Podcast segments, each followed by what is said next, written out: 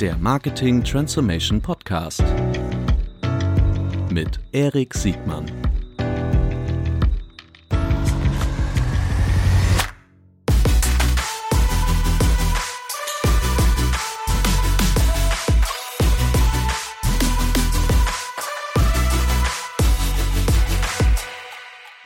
Herzlich willkommen zu einer neuen Folge des Marketing Transformation Podcasts. Heute mit Lara Marie Massmann von Claneo. Herzlich willkommen, Lara. Hi, danke schön. Ja, schön, dass du da bist. Wir machen heute ein Themen-Special PPC, die bezahlte, regelbasierte äh, Werbung. Äh, Werbung. Am Ende ist doch alles Werbung hier, Stimmt. über die wir heute äh, sprechen wollen. Äh, du wirst uns durch die, durch die Gegenwart, aber auch über die Vergangenheit und vor allen Dingen auch in die Zukunft führen, was äh, Werbetreibenden im Bereiche, in den Bereichen äh, Google, Facebook, Instagram und äh, auch äh, Amazon irgendwie zu erwarten haben und wo eigentlich der, der Markt heute gerade steht. Genau. Und auch was zum Beispiel PPC-Manager in Zukunft äh, können müssen. Das ist etwas, worüber wir gemeinsam sprechen wollen. Äh, bevor wir einsteigen, Lara, bitte stell dich doch kurz einmal selbst vor. Ja, gerne. Ja, ich freue mich, dass ich hier sein kann. Danke. Ähm, genau, ich bin Lara. Ich ähm, bin jetzt seit sieben Jahren ähm, im Paid Marketing unterwegs. Ich wollte auch ursprünglich mal einfach nur ein Praktikum machen und ähm, habe mich da noch während meines Studiums ähm, beworben. Ähm, damals bei Arkham 3, was dann später Performix Berlin wurde und ja verkauft wurde und dann ein Teil der Publicis Group wurde. Ähm, und habe dann am Anfang wirklich gedacht, okay, ich mache das jetzt mal für drei Monate, bin dann aber hängen geblieben ähm, und war viereinhalb Jahre insgesamt bei Arkham 3 Performex und danach dann eben zu Claneo. 2017 wurde ja Claneo gegründet.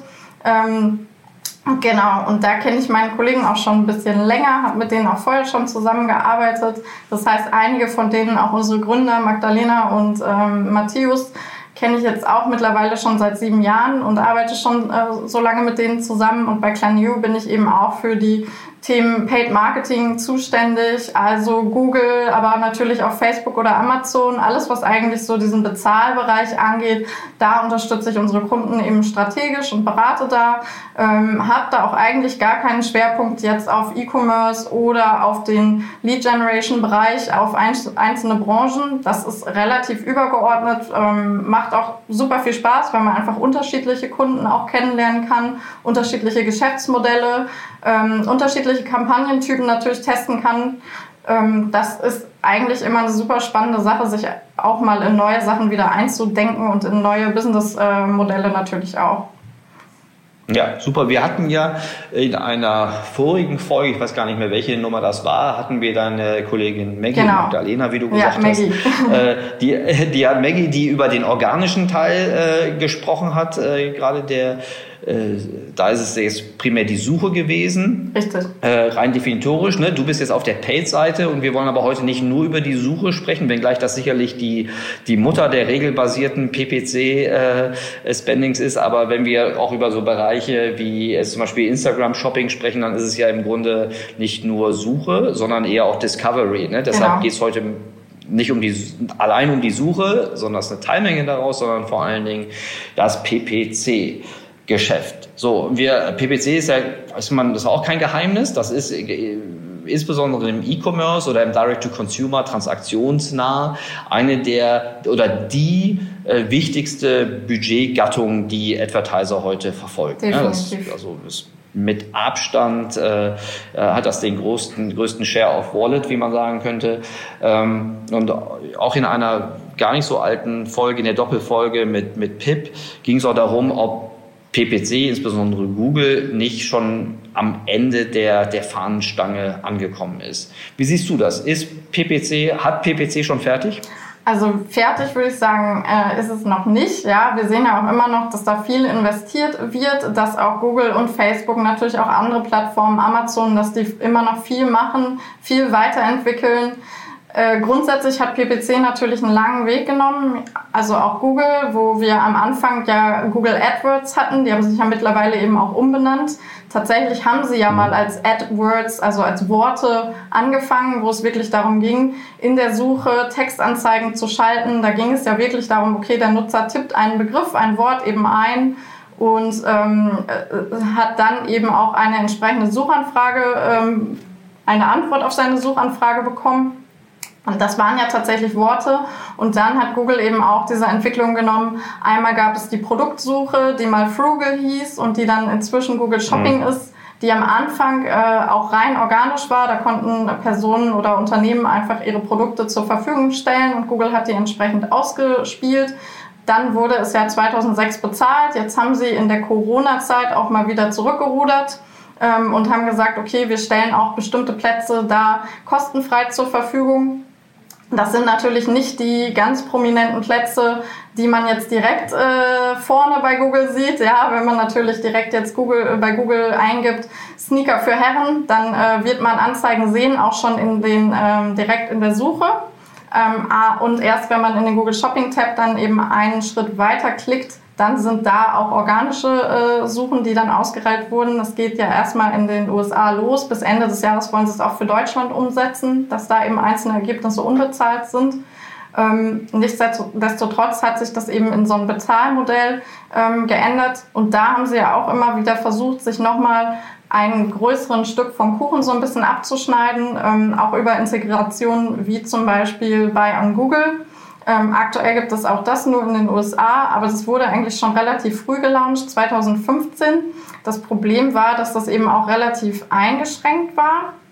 Also wir mhm. haben äh, das Problem quasi, dass das nur für damals noch Google Wallet, inzwischen ist es ja äh, Google Pay, verfügbar war, was eben mit dem iPhone auch nicht so einfach nutzbar ist. Ja, da äh, gibt es ja auch äh, eine relativ große Diskussion, was so Kartellrechtsfragen angeht, weil Apple äh, sein NFC, also diese Nahkommunikation, Nahfeldkommunikation, die man eben braucht, um sein Handy beim Bezahlen kurz an das Kassensystem zu halten, das ist das im Grunde. Apple gibt das eben nicht frei für andere Anbieter, also für PayPal, für natürlich Google auch, sondern sie haben da ähm, im Moment ein Apple-Exklusivmodell. Und das heißt, Google kommt da nicht rein. Deshalb ist Google Pay ähm, eben nur verfügbar in dem Sinne für ähm, Android-Geräte. Ja, und dadurch ist es natürlich auch von der Relevanz her ähm, weniger relevant, als wenn das jetzt für alle Kunden auf allen Geräten verfügbar wäre. Das heißt, ja. Google schafft zwar die Option, auch bei Google Shopping ähm, über Google Pay direkt zu bestellen und den direkten Checkout. Ähm, hatten damit 2015 angefangen mit einer sehr, sehr kleinen Gruppe an Händlern in den USA erstmal. Das äh, war auch lange äh, eine geschlossene Beta.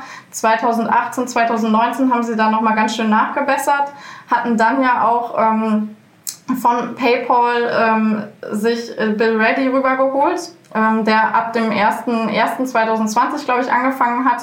Ähm, und ähm, jetzt, glaube ich, President of Commerce bei Google heißt. Ja, das heißt, ähm, der ist da sicherlich auch aus Gründen hingekommen, ähm, auch mhm. von PayPal, weil das eben für Google nochmal ein relevanter Kanal ist, auch solche Sachen sich mit zu erschließen, auch die Bezahlmethoden zu gucken, wie kann man da eben auch nochmal solche Themen integrieren.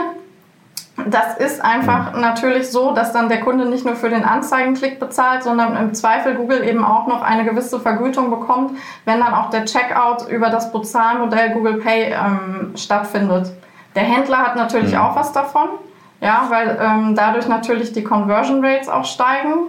Wenn ich jetzt nicht extra erst in den Shop klicken muss und mich dadurch unterschiedliche Bezahloptionen fummeln muss, gucken muss, oh, was sind jetzt meine PayPal-Login-Daten, sondern ich bin sowieso schon auf meinem Android-Telefon unterwegs. Ähm, dann kann ich relativ ja. bequem über meinen Google Pay dann auch auschecken und muss gar nicht erst in den Shop natürlich reingehen. Mhm. Die, Lara, die, ich äh, versuche das noch ein bisschen für mich einzuordnen. Mhm. Die, auf der einen Seite sehen wir ja schon lange, dass Google das Interesse hat, sich tiefer in diese Wertschöpfungskette reinzufressen. Ja. Ne? Das, äh, ne, von der einfachen Suche in Anführungsstrichen zur verbesserten Produktsuche, aber es gab ja auch in anderen Bereichen, ne, in, im Reisebereich, Klar. Hotel, insbesondere Flüge. Es gab ja auch, ich weiß nicht, ob das ähm, in Europa angekommen ist, aber jetzt zum Beispiel in, also in, in UK gab es auch so, so ein, so ein Projekt, da haben sie Zinssätze, äh, also so, so, so in diesem Finance-Bereich äh, in Anführungsstrichen äh, gewildert, aber auch in ihrem äh, in einem der Kerndisziplinen, also jetzt im E-Commerce, ist diese, diese Verlängerung der Wertschöpfung bis in den Zahlungs-, also bis in den Checkout natürlich ein spektakulärer Schritt.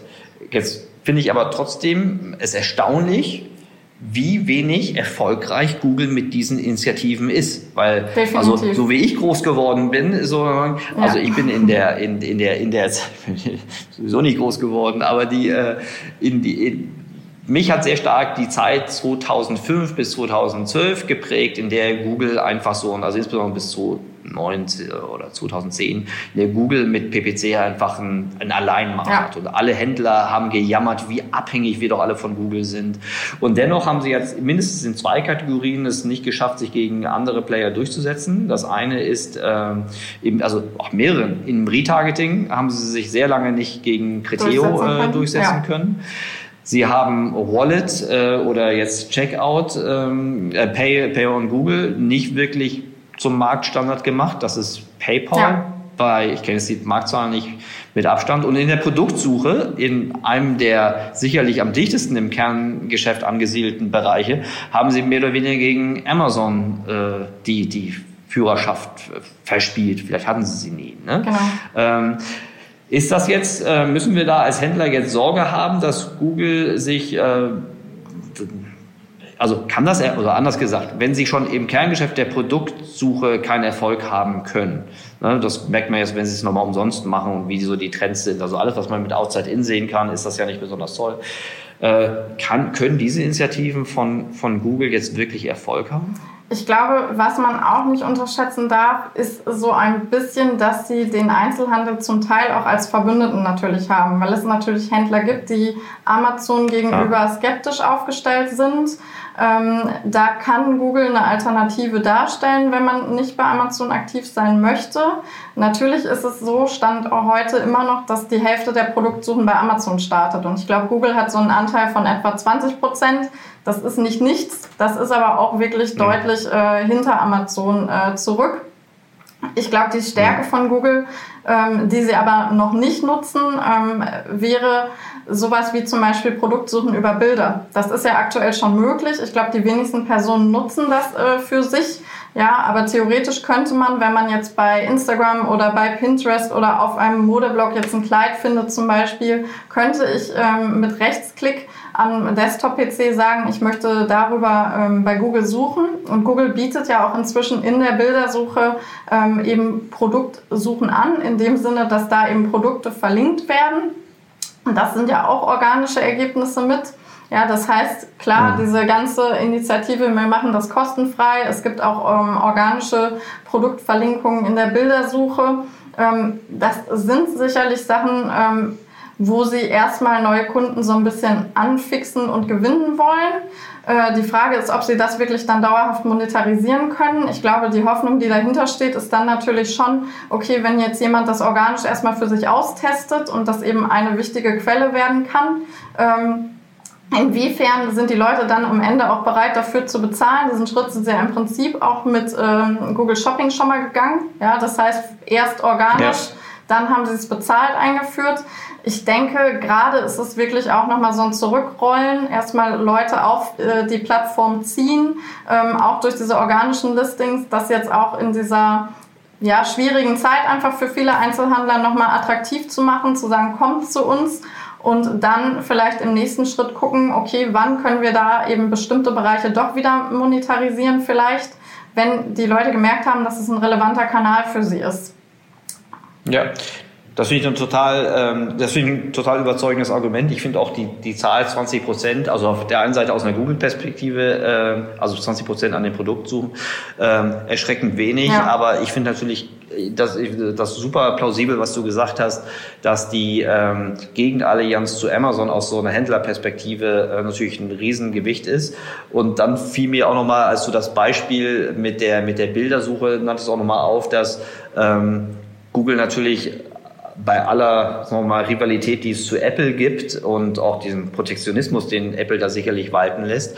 Aber die Android-Verbreitung ist ja, wenn man mal so verhältnismäßig kaufkräftige ja. Länder wie Deutschland rausnimmt, aber weltweit ist Android ja äh, immer noch ganz klar eine Macht und also das ist sicherlich auch so, so, ein, so ein so, so eine eurozentristische Sicht, ja. ne, dass, dass Apple hier so, also stark ist, aber das finde ich total ähm, plausibel, was du sagst.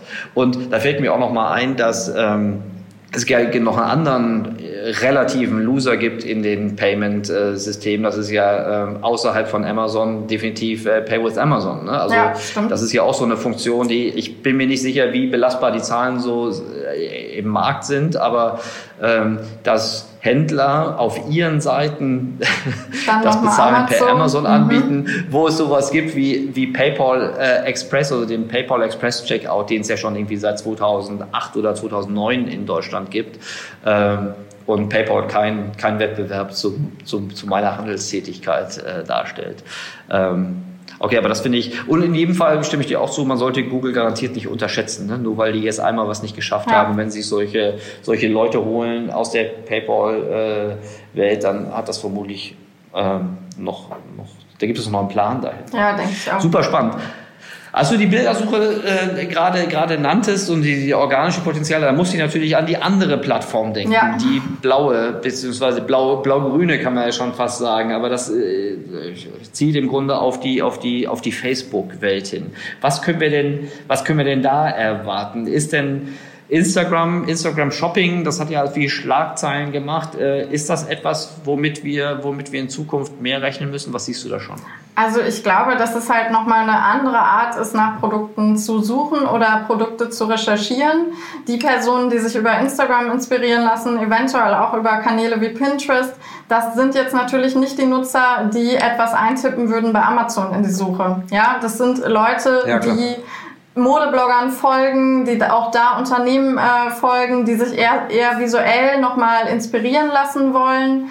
Ähm, das ist sicherlich nochmal eine zweite Art, Produkte online zu finden, ähm, die so nicht eins zu eins durch Amazon oder Google, so wie es heute ist, äh, kompensierbar ist. Und da hat Facebook natürlich auch Potenziale erkannt ähm, und hat dann eben ähm, Instagram Shopping eingeführt, so dass man dann eben auch direkt in seinen Bildern die Produkte taggen kann und dann, wenn äh, ein Produkt verlinkt wurde, eben auf das Produkt klicken kann und dann kommt der Kunde direkt in den Shop ähm, und kann das Produkt dann da eben bestellen. Da gibt es natürlich Grenzen. Man kann pro Post nicht unendlich viele Produkte bewerben. Man kann in der Story sogar immer nur ein Produkt in einem Bild sind es fünf Produkte, die verlinkt werden können. Ähm, nichtsdestotrotz ist das sicherlich nochmal eine andere Art und Weise, wie äh, Personen nach Produkten suchen. Und ähm, der Preispunkt, also wie teuer ist ein Produkt, spielt sicherlich bei Instagram eher eine nachgeordnete Rolle, weil da geht es vor allem darum, dass es mir visuell gefällt und dass ich mich in, in dieses Produkt verliebe, wenn man so will. Ähm, das ist eben bei Google Shopping oder auch bei Amazon nochmal anders, weil ich ja direkt immer diesen Preisvergleich habe. Ich kann nach Preis aufsteigend sortieren, ähm, habe direkt das eben dort ich sehe das nicht unmittelbar bei Instagram Shopping, sondern ich sehe das Produkt. Das Produkt gefällt mir. Klar, wenn ich dann reinklicke, sehe ich auch den Preis. Aber das spielt da sicherlich die nachgeordnete Rolle, weshalb natürlich auch etwas teurere Produkte oder Luxusgüter ähm, einfacher über solche Kanäle vermarktet werden können, als das jetzt vielleicht bei ähm, Google oder bei äh, Amazon der Fall ist, ja, da muss ich dann schon eine relativ bekannte Marke sein, damit der Nutzer auch wirklich äh, bereit ist, mehr Euro zu investieren. Bei Instagram ist das ein ja. bisschen anders. Wenn mir das Produkt wirklich super gefällt, dann gebe ich auch mal ein, zwei Euro vielleicht mehr aus dafür. Ja, die, ähm, und das bedient ja auch eine ganz andere Funnelstufe. Definitiv. Ne? Ich habe ja da die, die, die Möglichkeit, was zu discovern, weil die anderen ja, glaube ich, sehr, sehr starke Zielkäufer ähm, sein werden. Die ähm, haben wir bei, bei ähm, Facebook slash Instagram auch schon so die Tendenzen, dass sie den Checkout weiter dominieren wollen, so wie, wie wir es vorhin bei, bei Google Direct Checkout äh, besprochen haben? Ja, Facebook hat auch was gelauncht, was in den Payment-Bereich geht. Ähm, das war WhatsApp Pay was natürlich auch zu Facebook dazugehört, zur Facebook-Gruppe. Das haben sie mhm. in Brasilien erstmal gelauncht am 1.6. Es wurde äh, am 15.6., Entschuldigung, also Mitte Juni. Also noch ganz frisch. Noch ganz frisch, genau. Und das wurde aber nach ein paar Tagen auch direkt wieder eingestellt, weil es da nämlich ähm, Probleme gab mit der brasilianischen ähm, Zentralbank. Die haben dann Bedenken geäußert und haben gesagt, hey, das wurde gar nicht mit uns abgestimmt. Wir wissen nicht, inwiefern das den Markt nachhaltig schädigen könnte. Ganz konkrete Gründe mhm. wurden da nicht genannt, aber ähm, es wurde jetzt erstmal wieder zurückgezogen, ist jetzt nicht mehr aktiv, kann nicht mehr genutzt werden. Und ähm, Facebook oder WhatsApp, aber Facebook als Unternehmen, muss sich jetzt nochmal da mit den Behörden austauschen und die schauen sich das Ganze nochmal an, gucken auch, inwiefern äh, datenschutzrechtlich das alles in Ordnung ist und passt zu den äh, Richtlinien, die der brasilianische Staat da hat. Und dann wird man sehen, inwiefern das jetzt eine kurze Pause ist. Ja, oder inwiefern da tatsächlich nach nur wenigen Tagen auch schon wieder äh, das aus ist, äh, am brasilianischen Markt zumindest. Aktuell ist es schwierig zu sagen, weil die Pause jetzt auch erst wenige Tage alt ist. Wird man schauen, inwiefern ja. sich Facebook und der brasilianische Staat oder die Zentralbank da eben auch einigen können. Spektakulär, also wir nehmen diesen Podcast heute am 29. Juni auf. Ähm, spektakulär, sagen wir mal, skurriles Timing, so einen Test in so einem Markt wie Brasilien am äh, Mitte Juni durchzuführen. Äh, Gerade wo in meiner Erinnerung Facebook ja schon mehrfach Probleme in Brasilien hatte. Äh, aus diversen Gründen und sagen wir mal, das System dort ja nicht das allerstabilste ist. Aber bitteschön, ist nicht an mir, das äh, zu beurteilen. Klingt auf jeden Fall nur noch so einen mittelschlauen Plan. Aber heißt aber natürlich auch, dass wenn die so eine Initiative machen, ähm, dass die äh, vorhaben, dort sich tiefer zu integrieren. Ich meine, ist ja klar, das ist ja Definitiv. eigentlich eine sichere, eine, eine sichere Prognose, äh, schon lange dadurch, dass es so etwas wie PayPal und Ali, vor allen Dingen Alipay gibt, ähm, müssen ja alle versuchen, möglichst diese Kette zu verlängern. Ich wüsste halt nur momentan nicht bei, wenn sich zwei sich streiten, also in dem Fall Apple und Google, ähm, ich wüsste einfach nicht, was, genau, ich wüsste in der westlichen Welt einfach nicht, was, was, was PayPal ähm, da noch, noch bremsen sollte, weil in allen E-Commerce, wo ich die Chance habe, irgendwie äh, in die Innereien reinzugucken, ist PayPal mit Abstand die Gewinnerzahlungsmethode äh, seit Jahren. Und äh, natürlich dadurch, dass die Kundenbindung dadurch nicht gefährdet ist, das finde ich ja. einen ganz zentralen Punkt für so einen Händler, äh, glaube ich, wird schwer sein, das, äh, das zu konterkarieren und vor allen Dingen also Abhängigkeit und geringe prozessuale Kosten.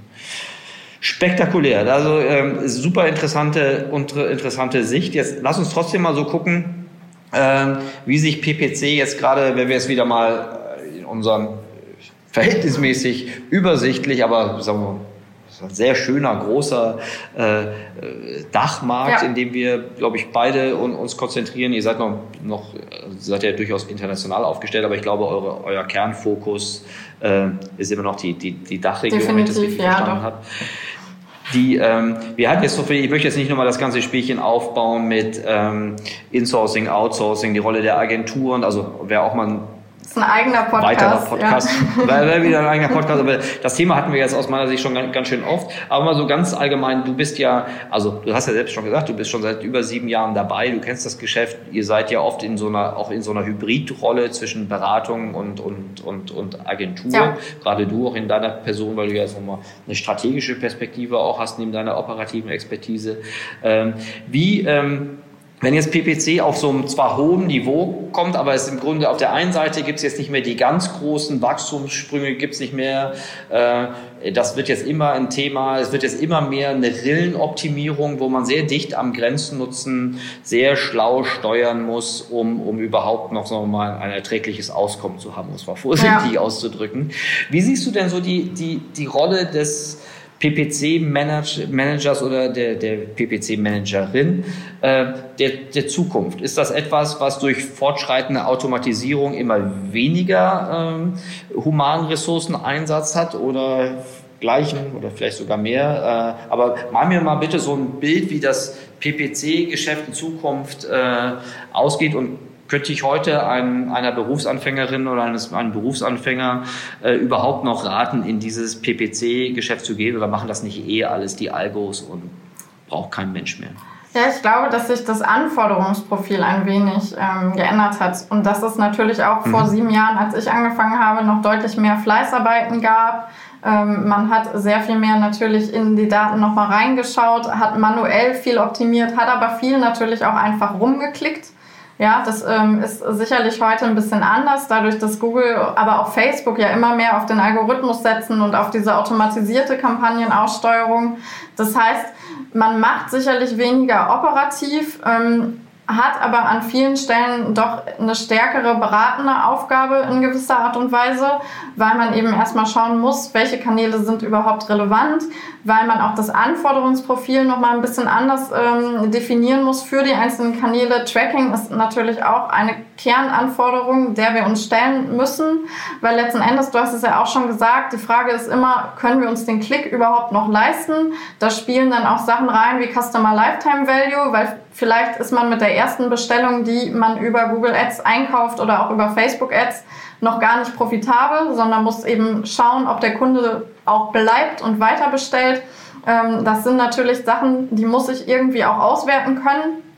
Das heißt, in gewisser Art und Weise wird derjenige, der vielleicht vorher nur mit dem Klick in Google Ads oder in Facebook äh, betraut war, dann auch ähm, so eine übergeordnete Rolle einnehmen und muss sich vielleicht auch im Bereich äh, Data Analytics zum Beispiel schlau machen, ähm, muss aber natürlich auch eine gewisse technische Kompetenz mitbringen, um eben zu schauen, sind die Pixel richtig eingebunden? Ja, kann ich jetzt wirklich ähm, mein Conversion Event wieder zurückspielen? Also kann ich zurückreporten an Google und an Facebook, dass da jetzt gerade Umsatz generiert wurde? Ähm, all diese Themen sind tatsächlich ähm, stärker in den Fokus getreten. Wir merken das auch als Agentur, dass wir immer mehr Anfragen bekommen, natürlich im Bereich Tracking, dass das immer relevanter wird, ähm, dass auch im B2B-Bereich immer äh, häufiger auch die Frage natürlich da ist, okay, wie kann ich denn zum Beispiel meine Lead-Stadien zurückspielen? Also dieses ganze technische Thema und wie kann man, kann man Kundendaten eben zurückspielen an die einzelnen Plattformen. Ähm, das ist ein Thema, mit dem wir uns zwar schon auseinandergesetzt haben vor sieben Jahren, aber sicherlich noch nicht in der Form, wie wir das heute tun, einfach weil die Klickpreise auch noch deutlich günstiger waren. Ja? Das heißt, der akquirierte Kunde über Google oder Facebook ist sicherlich heute deutlich teurer, als es noch vor einigen Jahren der Fall war. Ähm, weshalb diese Auswertungen einfach viel, viel stärker in den Fokus getreten sind.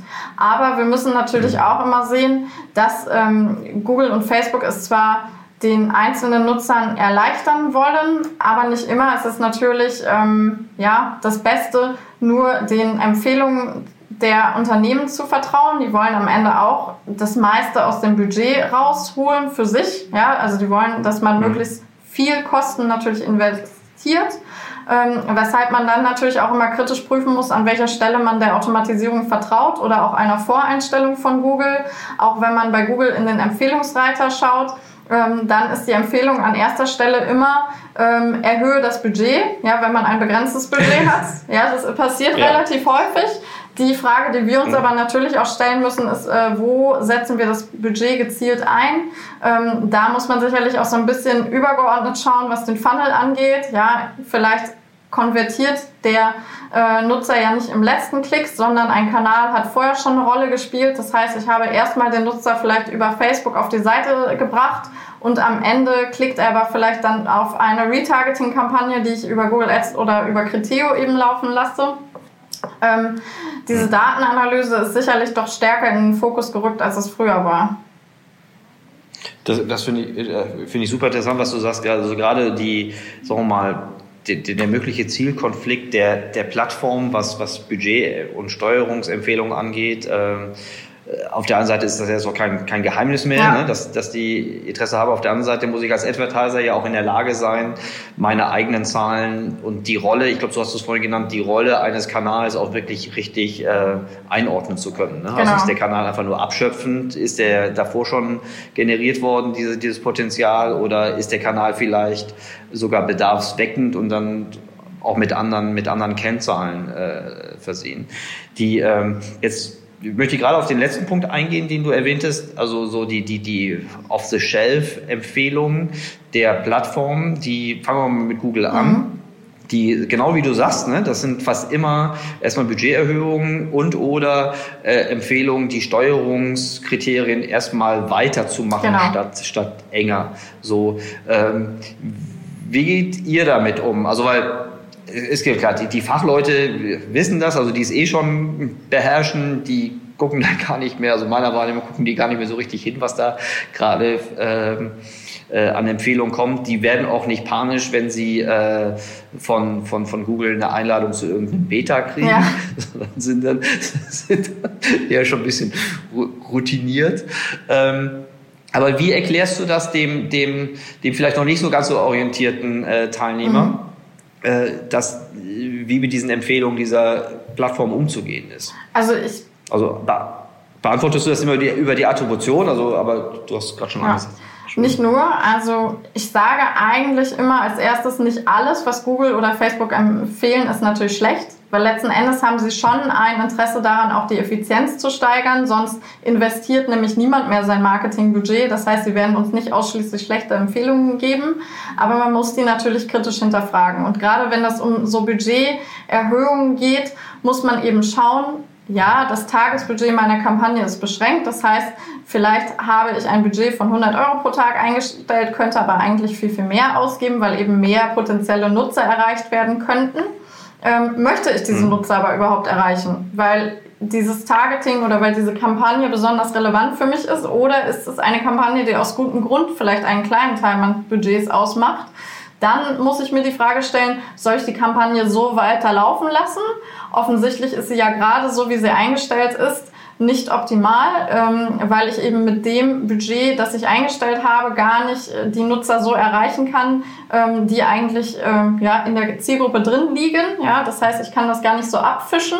Ähm, und dann muss ich eben die Entscheidung treffen, sind die Nutzer für mich so relevant, dass ich das Budget erhöhe oder ist das Budget eben niedrig, weil sich die Investition nicht gelohnt hat. Und dann wäre natürlich mhm. eher ähm, die Empfehlung zu sagen, naja, dann sparen wir uns das Geld an der Stelle und gucken lieber, ähm, wo man innerhalb der gleichen Plattform, also bei Google, gerade jetzt gibt es natürlich inzwischen ja auch äh, unterschiedliche Möglichkeiten, also nicht mehr nur die Worte, sondern es gibt ja auch Display-Werbung, es gibt YouTube-Werbung. Das sind jetzt natürlich Sachen, die weiter vorne im Funnel ansetzen und erstmal Aufmerksamkeit generieren oder auf Branding einzahlen.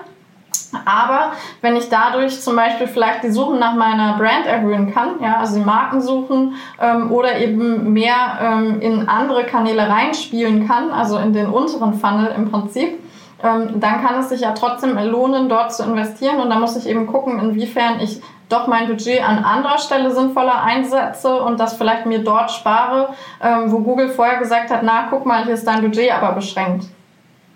Ja, und die ähm, Google sagt zwar oft, hier ist dein Budget nicht, äh, nicht, nicht groß genug oder du bist im Verhältnis, das ist mein Lieblingsargument, dass äh, es gibt ja auch immer diese, diese, diese Benchmark, ja. wo man sagt, guck mal, andere Wettbewerber geben viel, viel mehr aus. Was soll das denn heißen? Das heißt nichts für das meine eigene ja, Effizienz, ja. genau, aber das ist trotzdem auch im Jahr 2020 immer noch etwas, was, was, was äh, die Google Sales Maschinerie äh, wahrscheinlich sogar äh, teilweise erfolgreich irgendwie äh, äh, propagiert. Wie oft hast du, also wir haben, glaube ich, beide schon ganz oft erlebt, regelmäßig erlebt, dass äh, das Budget noch viel größer sein sollte. Ja. Wie oft hast du schon erlebt, dass eine Google-Empfehlung gesagt hat, nee, jetzt bist du hier am Ende angekommen und wir haben auch keine alternative Plattform für dich, behalt dein Budget oder investierst lieber in CRM-Maßnahmen? Also ich glaube noch gar nicht, ehrlich gesagt. Also ich kann mich jetzt nicht erinnern an so ein Gespräch, aber wir haben es tatsächlich als Agentur schon Kunden empfohlen. Ja, wir haben durchaus schon gesagt, vielleicht ist Google nicht die richtige Plattform ähm, und haben dann natürlich ja. gesagt, okay, wir gucken eher, dass wir in eine andere Plattform investieren oder dass wir eben helfen, die passende Plattform zu finden. Ähm, und das muss natürlich nicht immer Google sein. Es muss auch nicht immer die Suche sein. Wenn man ehrlich ist, es gibt Produkte, für die es einfach die Suche nicht der passende Kanal. Wenn es zum Beispiel noch gar keine Nachfrage gibt, weil das Produkt neu ist und vielleicht ein Problem bedient, ähm, was so in der Form noch gar nicht durch dieses Produkt gelöst wurde, wenn es einfach ein innovatives Produkt in dem Sinne ist, dann kann es auch manchmal sein, dass es keine Suchen gibt, auch im B2B-Bereich, wenn ja. das super spezifisch ist. Nach unten, ich stimme dir zu, da sind wir schon zwei, ich habe das auch noch nie erlebt und es kann ja, also neben deinem Szenario, dass entweder das Produkt noch nicht ausreichend bekannt ist und deshalb kein Suchvolumen da ist, aber es gibt ja umgekehrt auch schon die Möglichkeit, dass man, dass man im Grenznutzen angekommen ja. ist und dass es einfach kein profitables Wachstum für eine gegebene Zielgruppe, für ein bestimmtes Produkt äh, mehr, mehr gibt. So, das ist ja dann auch eine Realität. Ne? Definitiv. Ne? Die, wie, wie siehst du, dann lass uns noch kurz bei, bei Google bleiben, mhm. wie siehst du die ganzen Empfehlungen, die jetzt so kommen, also nicht erst seit, seit kurzem, kurzem, aber es wird ja immer smarter. Ne? Smart Bidding ist schon, glaube ich, irgendwie, das war irgendwie so das Buzzword von vor das fing vor zweieinhalb Jahren ungefähr massiv an, dass in jeder, in jedem Quartals-, Halbjahresmeeting ähm, im Grunde ein bisschen, also zwei Dinge, die Bidding-Logik als auch die Attributionslogik ja. äh, in, die, in die Hände von vertrauensvoll, in die vertrauensvolle Hände von, von Google gelegt werden sollten. Wie, wie stehst die, du den, dieser, dieser Tendenz gegenüber? Also man kann natürlich schon festhalten, dass ähm, es sinnvoll ist, Tracking-Maßnahmen zu definieren und eben ein gewisses Attributionsmodell aufzumachen. Da hat äh, Google nicht Unrecht. Ja, das sollte ich auf jeden Fall mhm. machen. Ich sollte auch eine Attribution machen, die jetzt über dieses Last-Click-Prinzip hinausgeht, was Google ja auch sehr stark empfohlen hat, auch äh, Klicks einzubeziehen, die eben äh, weiter vorne im Funnel waren. Ja, wenn ein Nutzer nicht nur eine Anzeige gesehen hat, sondern erst ein YouTube-Video, dann hat er generisch gesucht äh, nach Produkten oder Dienstleistungen, die mit mir zusammenhängen. Und am Ende sieht er die Retargeting-Anzeige und konvertiert darüber. Dann macht es schon Sinn, dass all diese Kanäle auch eine gewisse Berücksichtigung finden. Äh, nichtsdestotrotz ist das ja alles auch was, was innerhalb des Google-Universums dann nur stattfindet. Ähm, da ist jetzt noch nicht mit drin, inwiefern Facebook mit reinspielt, inwiefern äh, andere Marketingmaßnahmen von mir da reinspielen. Um, und die Frage ist eben dann wirklich auch, inwiefern Google das alles für mich bieten kann und meine ganze Attribution übernehmen kann und soll oder ob ich nicht selber auch noch Auswertungen habe, ähm, die darüber hinausgehen, wo ich vielleicht auch noch ganz andere Daten einbeziehen kann, äh, wo ich halt auch vielleicht nochmal äh, Sachen einbeziehen kann, wie natürlich Customer Lifetime Value. Ähm, Überhaupt Kundenarten. Überhaupt ne? Kundenarten. Also Neukunden, Bestandskunden. Genau. Also all, all diese Formen. Ich glaube, Google hat auch so ein bisschen schon erkannt, dass auch diese Kundendaten, Neukunden, Bestandskunden, dass das ein Thema sein könnte. Da gab es jetzt auch eine Beta äh, bei Google Shopping zum Beispiel, die gezielt auf ähm, Neukunden optimieren soll. Da muss man eben dann auch wieder gewisse Tracking-Sachen äh, vorher ähm, glatt gezogen haben. Das heißt, diese Logik, ja, dass man eben das Smart Bidding jetzt gar nicht auf der Basis von solchen Kundendaten macht. Ähm, auch da hat Google mittlerweile erkannt, dass es vielleicht zu kurz gegriffen ist ja, und dass man da eben ein bisschen weiterdenken muss. Ähm, aber dennoch habe ich natürlich bei mir selbst Daten rumliegen, in Anführungsstrichen, die einfach deutlich über das hinausgehen, was Google da auch hat. Ja, und das ja. sollte ich natürlich auch einbeziehen. Das finde ich eine ganz wichtige äh, Differenzierung, die du da vornimmst. Dass, äh, also klar ist es wichtig, eine Attribution zu haben. Ja. Also ich glaube, das sind sich alle einig. Äh, aber das heißt nicht, dass ich nicht selbst, sagen wir mal, die Deutungshoheit über meine Attribution haben sollte und schon gar nicht, dass ich deshalb auf der Basis einer Attribution dann auch das Bidding, also die Steuerung äh, in, in fremde Hände geben sollte, äh, solange ich nicht das Regelwerk selbst nachvollziehen genau. kann und auch die wesentlichen Treiber mit äh, reinziehe, weil das neben dem Abschlusserfolg, den sicherlich jeder messen kann, sind, und wir haben jetzt viel über Kundenarten, ne, Lifetime Value, aber es kann auch auf der Transaktionsebene ja sowas geben wie den Deckungsbeitrag das pro stimmt. Abschluss oder Erlösminderung etc. Ähm, ich reite auf diesem Punkt auch nur rum, weil meiner Wahrnehmung da sehr viel Druck aufgebaut wird, witzigerweise gar nicht so sehr auf die, auf die Fach Menschen, die im Spiel drin sind, sehr stark auch auf die, auf die äh, Hierarchiestufen oberhalb der, der Fachebene. Ja. Äh, die, aber das erlebt ihr vermutlich regelmäßig auch. Ne? Definitiv. Ne? Lass uns noch mal ganz kurz über die Attribution von Facebook sprechen, weil ich, ich tue mich damit schon echt schwer, das eine Attribution zu nennen, aber äh, Facebook weist ja so off the shelf auch eine, eine, eine Conversion aus, die sie dann äh, sich selbst zurechnen und sie nennen das Ganze Attribution oder attributionsähnlich. Ja. Ähm, hat das den Namen verdient? Das ist so ein bisschen so die Frage. Also das Problem ist immer, wenn man die Pixel von den einzelnen Plattformen nutzt ähm, und eben auch die Attribution, die die mir anbieten, äh, sobald diese Plattform irgendwo beteiligt war, dann ruft sie hier und sagt, so, das ist meine Conversion. Ähm, ich kann das natürlich an der Stelle innerhalb der Plattform und mit den Daten der Einzelplattform so nicht nachvollziehen. Ja? Äh, ich kann einfach nicht sehen, was da noch beteiligt war. Ich habe einfach die Daten nicht, die ich bräuchte, um das abschließend beurteilen zu können. Und deshalb ist es immer wichtig, dass man nicht nur den plattformeigenen Pixeln und Attributionsmodellen vertraut, ähnlich wäre es auch, wenn ich Kampagnen bei LinkedIn zum Beispiel schalte. Die nennen das jetzt nicht riesig Attribution, ähm, aber die haben natürlich auch einen Pixel, der jedes Mal hier ruft, sobald LinkedIn an irgendeiner Stelle äh, bei einem Lead beteiligt war. Ähm, das heißt, ich muss da immer ein bisschen skeptisch sein und sollte auch definitiv irgendwie meine eigenen Daten dem gegenüberstellen und nochmal einen kritischen Abgleich machen. Ja, ich finde das ganz, ich finde das ganz frappierend, wie die Parallele zu den ganz frühen Last Click äh, ja, äh, äh, war. Ähm, und ich reite auch deshalb nur auf den Punkt rum, weil, weil jetzt gerade in der Facebook-Welt, die ja wirklich schreiben, hier, das waren meine, das waren meine Conversions. Und das, also das Augenfälligste ist ja, dass keine Deduplizierung stattfindet. Ne? Dass also in dem Moment, wo irgendwie zwei Kanäle beide hier geschrien haben, dass ich, dass die Summe aller, aller gemeldeten Abschlüsse äh, höher ist als die, als die Summe der tatsächlichen Abschlüsse. Und das kommt mir so ein bisschen vor wie im Jahr 2006.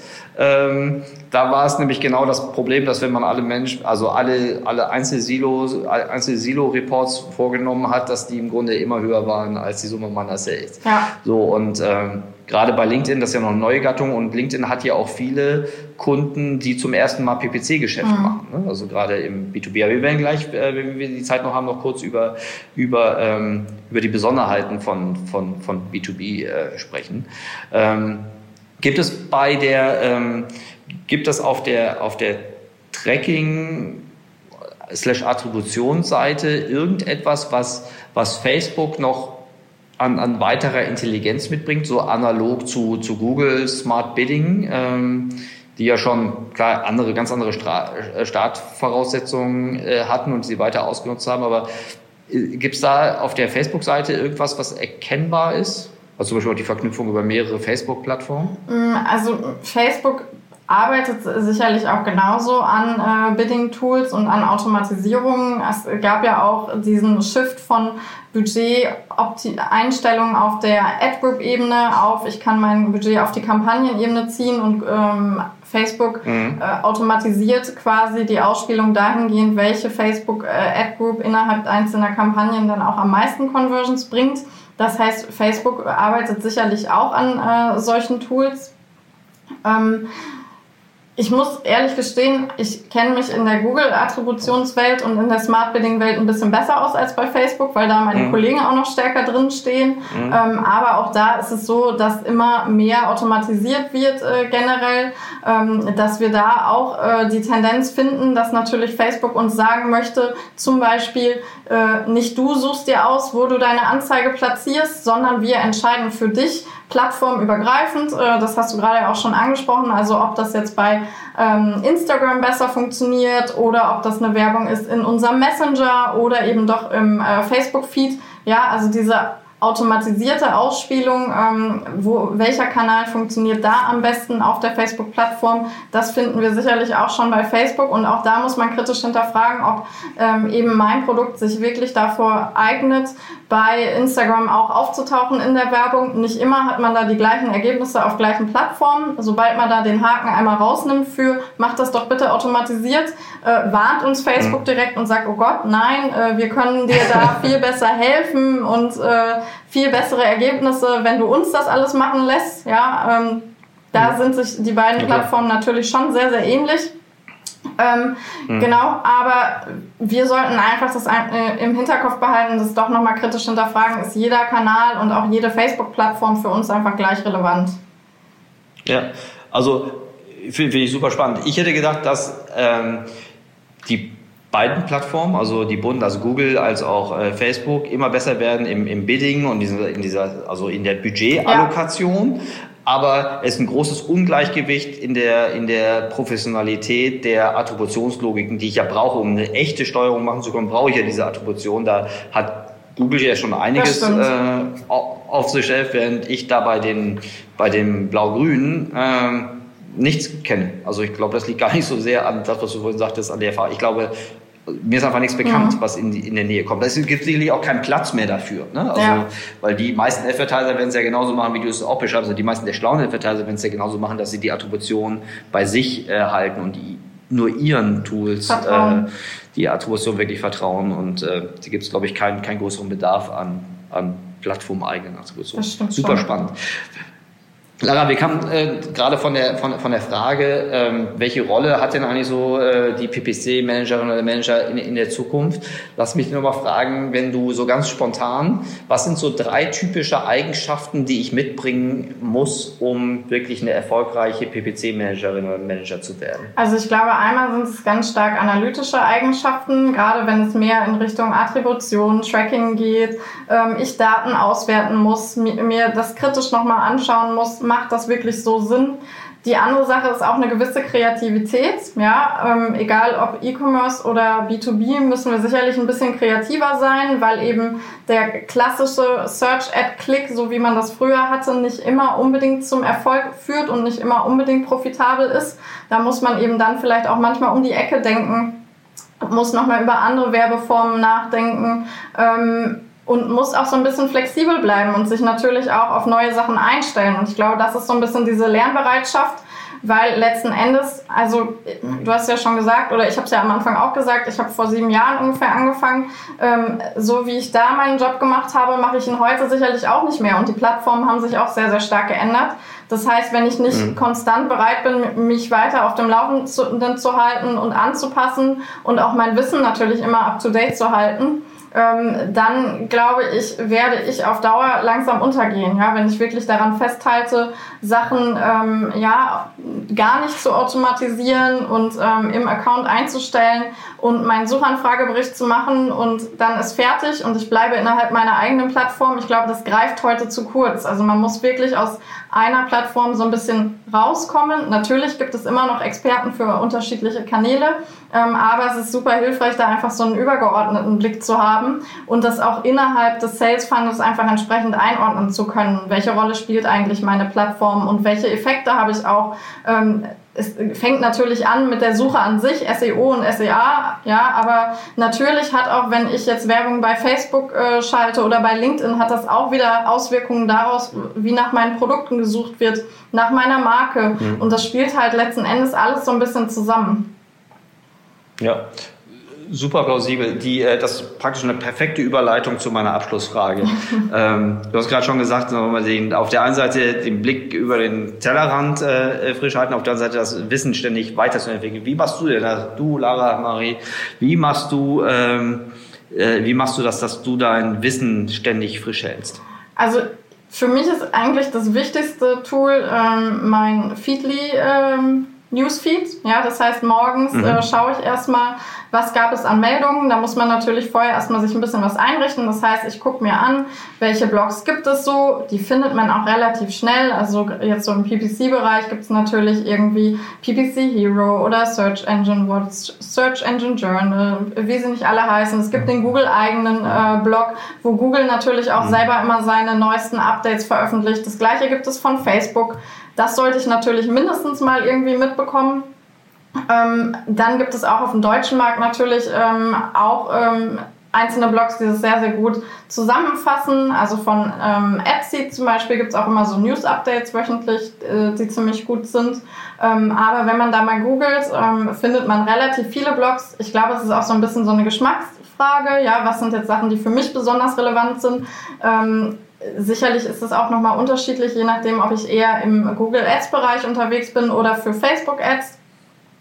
Mhm. Ähm, auch da gibt es natürlich nochmal spezialisierte Magazine, aber ich glaube, dass es immer ganz gut ist, wenn man sich auch amerikanische äh, Quellen natürlich anschaut, weil letzten Endes das, was Facebook oder Google in den USA ausrollen, wird früher oder später auch zu uns kommen. Ja, natürlich nehmen auch deshalb deutsche, äh, deutsche Blogs solche Nachrichten mit auf, ähm, aber ich kriege die Nachrichten unter Umständen doch nochmal ein bisschen schneller, wenn ich auch amerikanischen ähm, Magazinen dann natürlich folge. Und dann sind es natürlich auch ähm, letzten Endes Veranstaltungen. Das heißt, ähm, es ist immer sinnvoll, wenn man irgendwie mal auf einer Konferenz ist, sich auch nochmal auszutauschen mit anderen Leuten, ähm, die vielleicht eine andere Perspektive auf die Dinge auch nochmal haben. Äh, ich glaube, dass es ganz wichtig ist, dass man einfach mit Leuten spricht, ja, dass man auch mal eine andere Idee bekommt ähm, und einfach nochmal anderen Input, weil auch wir, auch wenn wir hier natürlich äh, verschiedene Leute haben, die auch alle im, äh, super erfahren sind ja, und schon Jahre mit Kunden arbeiten, ist es doch immer wertvoll, nochmal jemanden von außen zu haben, der vielleicht doch nochmal einen anderen Blick ähm, hat. Und sich von dem nochmal Input zu holen. Gerade auch für unterschiedliche Branchen macht es nochmal Sinn, sich mit einem Branchenexperten auszutauschen, der vielleicht schon 5, 6, 7, 8, 9, 10 Jahre ähm, PPC macht für genau diese spezifische Branche, weil es da ja doch Unterschiede mhm. gibt. Äh, bei, auch bei Google Hotel Ads, wenn ich in der Hotellerie irgendwie unterwegs bin, äh, B2B ist was eigenes, der Pharmabereich, da gibt es einfach ganz viele Richtlinien und Einschränkungen. Ich darf kein Retargeting machen, ja, das heißt, ähm, jede Branche hat so ihre Eigenheiten und da macht es natürlich auch Sinn, dass man sich mit den Leuten aus seiner eigenen Branche nochmal so ein bisschen so zusammentut ähm, und mhm. nochmal spricht. Ähm, welche Trends beobachtet ihr? Was ist bei euch äh, wichtig? Wie funktionieren vielleicht auch einzelne Sachen äh, für euch? Habt ihr eine neue Funktion schon getestet? Ähm, das wird sich sicherlich von Branche zu Branche stark unterscheiden. Von Unternehmen zu Unternehmen auch, aber ich glaube, bei den Branchen findet man schon dann nochmal Gemeinsamkeiten. Ja, super spannend. Vielen Dank, Lara. Das äh, hat mir großen Spaß gemacht. Die aufmerksamen Zuhörerinnen und Zuhörer werden gemerkt haben, dass wir das Thema PPC im B2B nicht mehr angeschnitten haben. das ist natürlich kein Zufall, sondern da, äh, äh, dem könnten wir, wenn du Lust hast, nochmal eine eigene Folge ja. zu widmen, wo wir ja auch gerade nochmal auf die, auf die LinkedIn-Besonderheiten, aber auch, ich, ich mag auch deine Perspektive, wie groß der Einfluss eines Geschäftsmodells auf die äh, PPC-Strategie und auch die, die Steuerung äh, dann ist. Das hat ja dann business-operative super, super starke Konsequenzen wie du gerade auch an, an dem Beispiel des, des branchenspezifischen Austausches irgendwie nochmal deutlich gemacht hast. Ganz herzlichen Dank, liebe Lara. Danke dir auch. Ich, äh, ich freue mich schon auf den, ich könnte jetzt noch eine Stunde weitermachen, aber äh, ein sparen uns Mal, auf. Ja. Das machen wir ein andermal. Themen haben wir auf jeden Fall noch genug. Ähm, komm gut durch den Sommer und dann bis hoffentlich bis ganz Super, bald. Du Vielen auch. Dank, Lara. Danke. Dankeschön. Tschüss. Ciao.